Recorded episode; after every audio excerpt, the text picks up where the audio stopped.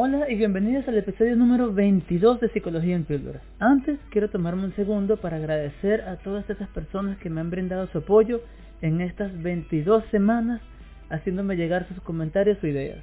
Ya somos más de 100 personas en YouTube y más de 1000 en Instagram. De verdad y de todo corazón, muchas gracias a todos. Actualmente no es un secreto para nadie que estamos viviendo a nivel mundial una pandemia que nos ha traído muchas dificultades. No solo en el tema de la salud, sino también a nivel profesional, ¿cierto?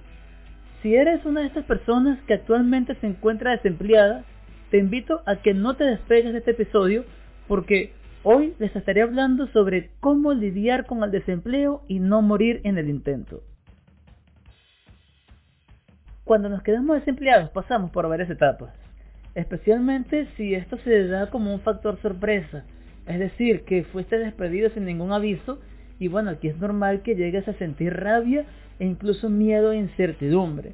Pero sin embargo, generalmente decidimos tomarnos un tiempo para poder poner en orden ciertas cosas que tenemos pendientes y sentimos que este tiempo libre son una especie de vacaciones, por decirlo de alguna manera.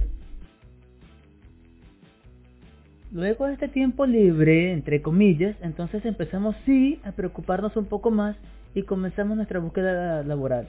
Y si pasa mucho tiempo y seguimos desempleados, entonces comenzamos a sentir ansiedad, tristeza, depresión y hasta inseguridad nosotros mismos porque dudamos de que si somos capaces de conseguir un empleo y en caso de hacerlo, si seremos capaces de cumplir con nuestras responsabilidades.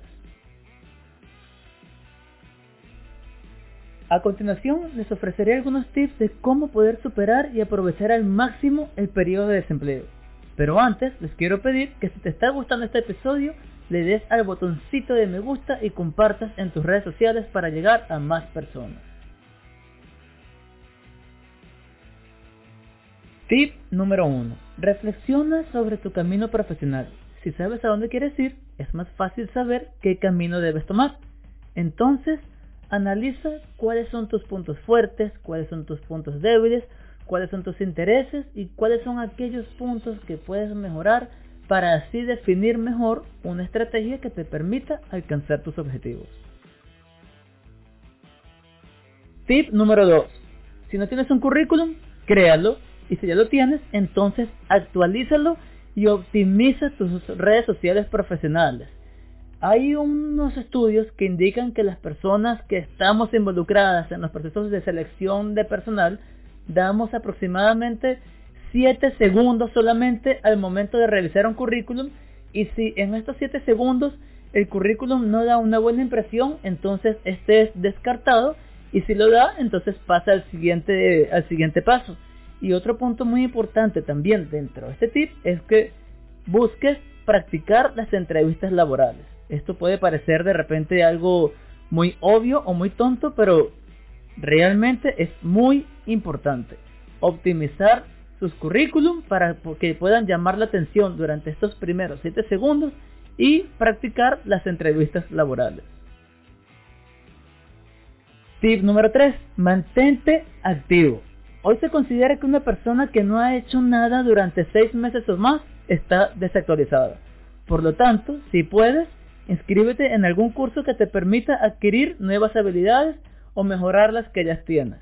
Además, que cuando te inscribes en un curso que tiene que ver con tus intereses, aquí tienes muchas probabilidades de conocer a alguien que esté involucrado en el medio laboral y que te pueda conectar a una oportunidad de trabajo real. Entonces, además de mantenerte actualizado, puedes manejar las verdaderas redes sociales y aquellos contactos que te pueden llevar a lograr tus objetivos.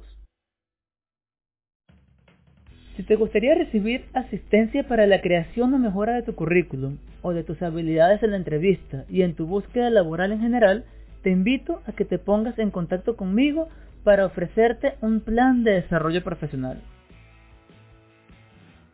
Si te ha gustado este episodio, por favor no olvides darle me gusta, compartirlo en tus redes para llegar a más personas y si no lo has hecho, te invito a que te suscribas en YouTube o usando la aplicación podcast de tu preferencia para que te enteres cada vez que suba nuevo contenido. También te puedes contactar conmigo si te interesa asistir a terapia personal o virtual sin importar en qué parte del mundo te encuentres. Esto es Psicología en Píldoras y como siempre quien les habló, Andrés Jiménez. Nos vemos la semana que viene. Y recuerda que el éxito en tu vida no se mide por lo que logras, sino por los obstáculos que superas. Hasta luego.